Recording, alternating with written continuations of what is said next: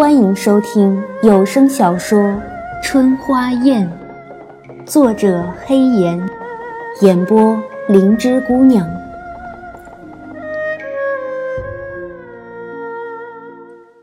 第三十九集，昭明三十三初夏，金北王利用藏道军老将杨泽兴与监军青燕。率领西南军压得西燕喘不过气来的时候，以靖国难的名义起兵，亲率五万金北军浩浩荡荡地向昭京逼近，却又在安阳突然销声匿迹，避过阻截，悄无声息地出现在昭京城外，如有神助。昭京出现了有史以来最奇特的一幕：京城戍卫司指挥使。以及九门提督称病闭门不出，禁军统领指挥不动禁卫军，百姓欢天喜地，文官惶惶不安，武将冷眼观望。金北王得神将相助的传言沸沸扬扬，甚嚣尘上。金北王稳坐中军帐，既不兵犯京师，也不接受任何来访和邀请。连重伤未愈的牧野落梅也被拒之营外，直到传位的圣旨下达。昭明三十三年夏，六月初九，新皇继位，以铁血手段整治朝纲，改年号靖平，大赦天下，史称延武帝。靖平元年秋，武帝据西燕求和，御驾亲征。一年春，西燕平定，与南越一同被纳入大燕版图。自此，燕国西南两方再无战事。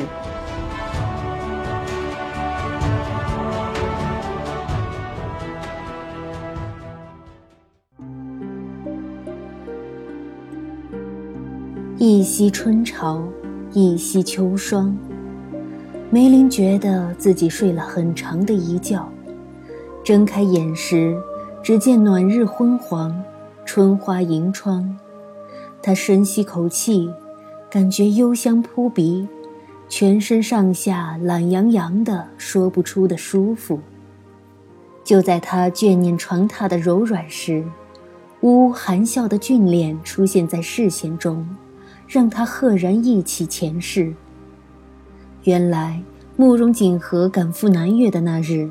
吾当着牧野落梅的面说起梅林与慕容锦和亲密之事，但由始至终，牧野落梅都没向慕容锦和质问过，甚至没显露出丝毫不悦。那个时候，梅林就知道牧野落梅定然对他动了杀机，否则以其刚毅的脾气，怎会如此容忍？加上后来梅林体内生机枯竭。令他首次清晰无比地感知到死亡的气息，那是曾经蜡力头无数次告诉他，他活不久长时也没有产生过的感觉。何况，慕容锦和不在，青燕不在，谁能阻止牧野落梅杀已经没有什么力气反抗的他呢？所以，他真正认定自己就要死了。既然都要死了，何不做点好事？他自认这一辈子没做过什么好事，也不太清楚所谓的好事有什么定义，但大约是灵光返照，让他心思动明。他突然明白了他对他的心思，那些被世俗纷扰遮盖住的心思，那些他明明舍弃了他却又总放不开手的心思。他想，若他就这样死了，他必然还是会伤心的，也许还会跟未来要相助相伴他的人产生隔阂。人都要死了，还有什么好计较的？难道还要让活着的人继续受折磨？所以，他做了一件自认为还算好事的事，他刺伤他未来的王妃。他定然会恨他吧，恨他也好，总胜过成日别别扭扭的难过。直到意识丧失的那一刻，梅林其实都没明白，自己怎么会心心念念的都在为慕容锦和那个混蛋着想，怕他疼，怕他伤，怕他寂寞，怕他难过。如今重新醒来的他仍然没明白，当然，他更不明白的是，自己怎么又醒了过来。呜，他撑起身。发现有些吃力，全身骨骼僵硬的像是生了锈，仿佛很久都没用过似的。乌轻声拿了软枕放在床头，然后扶他半坐起。你睡了一年，乌说，一年。他的大言话已经很熟练，寥寥数句便将前因后果告诉了梅林。当初他那样催发他身体的生气，是因为想要彻底除去君子骨，并给他遭受毒物摧毁的身体以重生之机。否则，就算真除了君子骨，又解了毒，以他破败不堪的身体，也熬不了多久。置之死地而后生，换一种说法就是破而后立。无论是什么。他都要干干净净的死一次，然后才能借着君子骨为他收在心脉中的一线生气，重新生发新的生机。所以，他就算看出他心中的打算，也没阻止，只是让月琴赶紧把他的尸体带离王府。月琴当然不知道，他只知道梅林刺杀了木野落梅，害怕慕容景和追究。所以偷了具附近新死的少女尸体，换上梅林的衣服，造了个假坟。谁知手脚做的不干净，让那家人察觉了，于是到处寻找。结果慕容景和背着尸体正好经过那家所在的镇子，被其家人一眼认出，这才使事情真相大白。在发现梅林有可能没死后，经历了大悲大喜的慕容锦和很快便恢复了理智。他不动声色地回到京北的王府，并没有立即找月琴逼问梅林的下落，而是有条不紊地部署换天之计，同时让人暗中监视着月琴的行踪。月琴还傻乎乎的，不知道事情已经露了馅儿。等他觉得慕容锦和已经忘记这事后，便偷偷的去看梅林，于是自然便暴露了他的所在。慕容锦和也没打草惊蛇，直到夺得了天下，才将梅林和乌安置到这处春花遍地的庭院中。梅林一直睡着，他则一直在战场上驰骋。如今天下平定。梅林也恰恰好，因为体内生机充盈，醒了过来。当然，关于慕容锦和的事，乌都没跟梅林说。他想那些事是不必他来说的。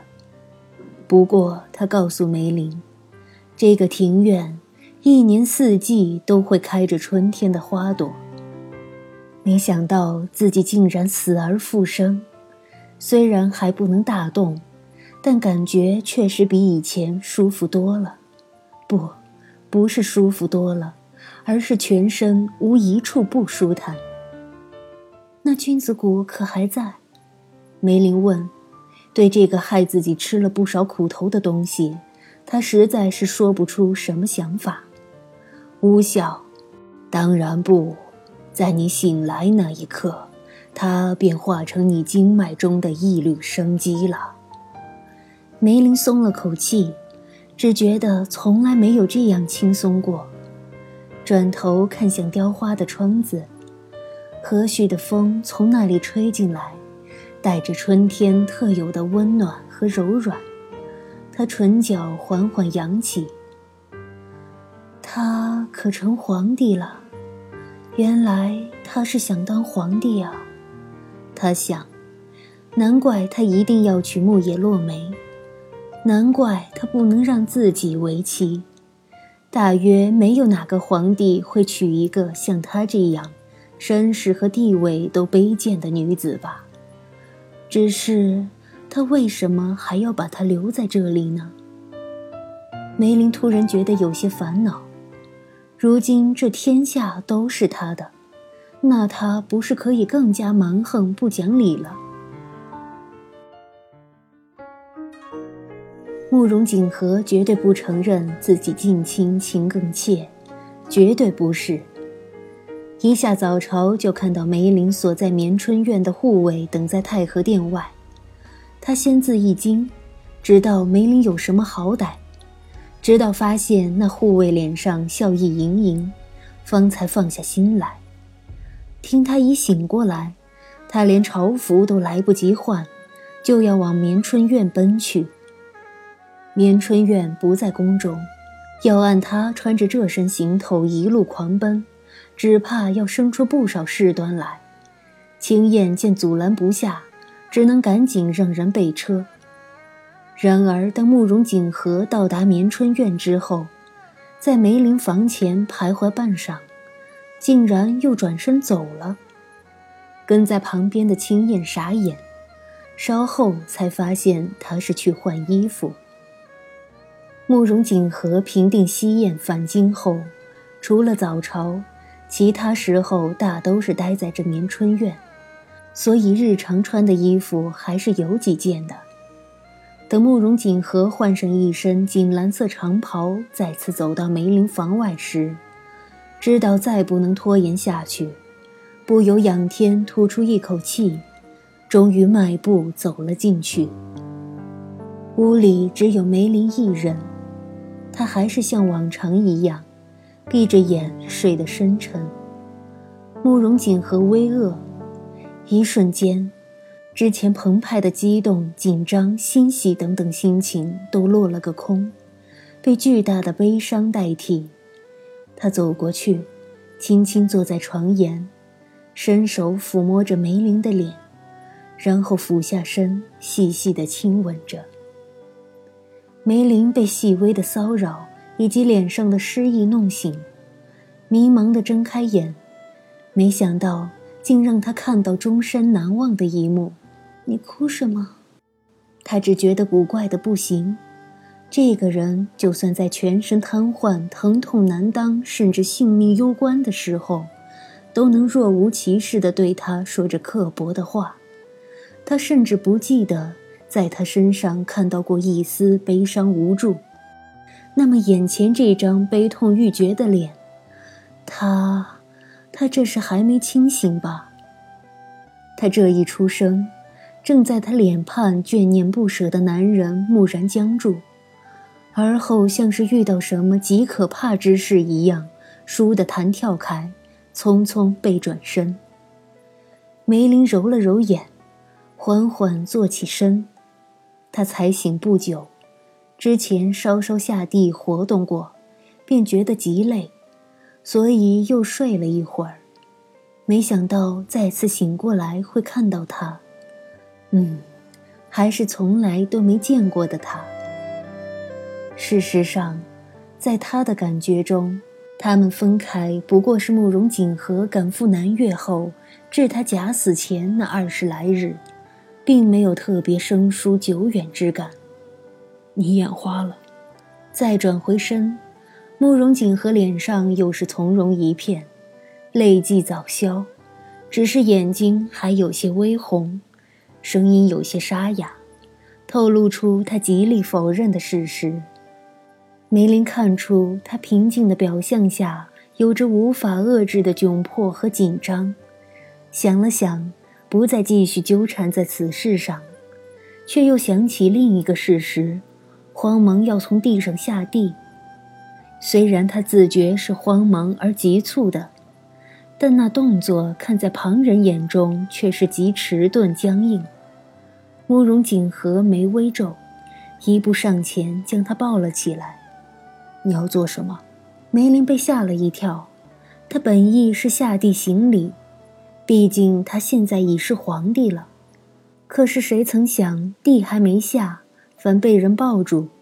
在这样出乎意料的情况下，他果断决定装傻。睡得太久了，我想出去走走。慕容锦和狐疑的看了他一眼，虽然不是很相信，但还是从旁边衣柜中拿出件披风来给他裹严实了，然后抱着他往外走去。哎，我自己能走。梅林有些无奈，他又不是手脚不能动的废人，但是在开口前，也不知道要换什么好。名字，王爷，陛下。圣上，前面两个是不能喊了，后面两个却让他感到说不出的别扭，怎么也说不出口。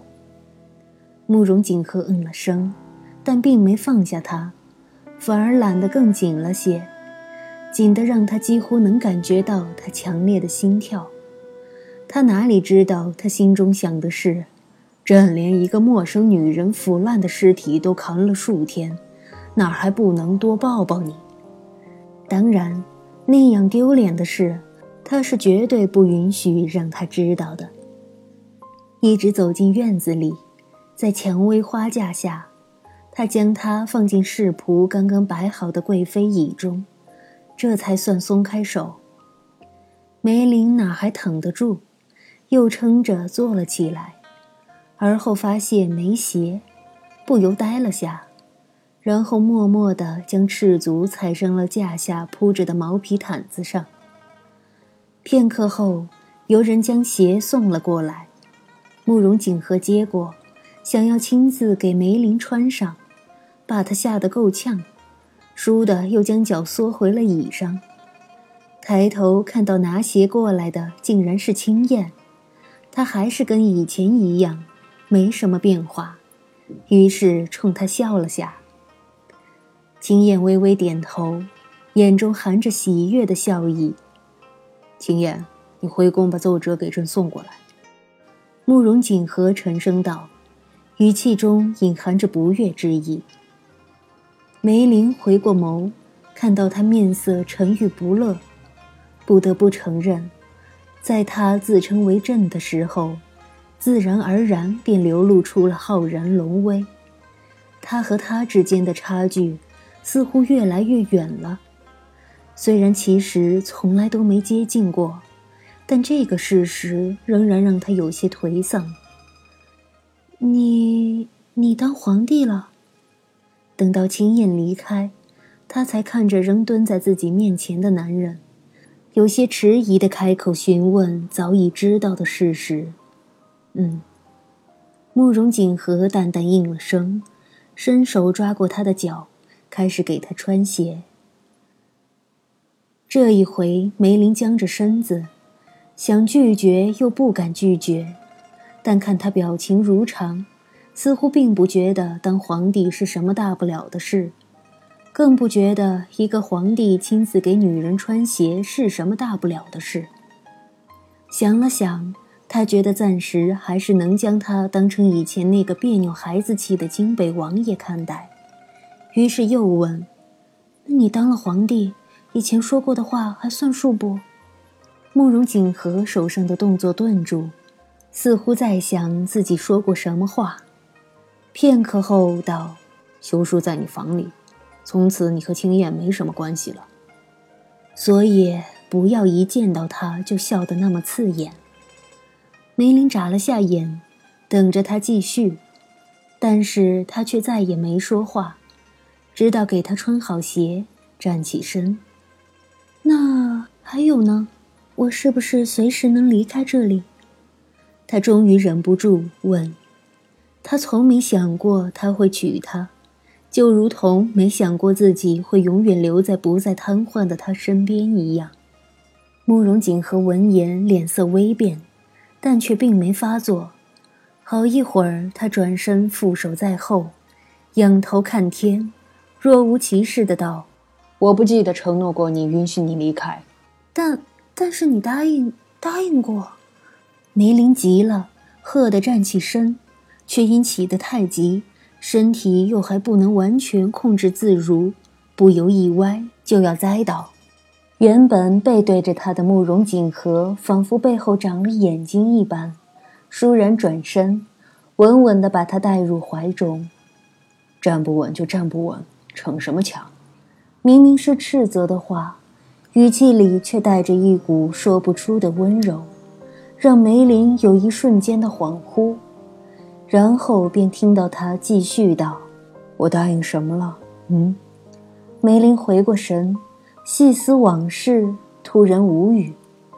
他确实是什么也没答应过。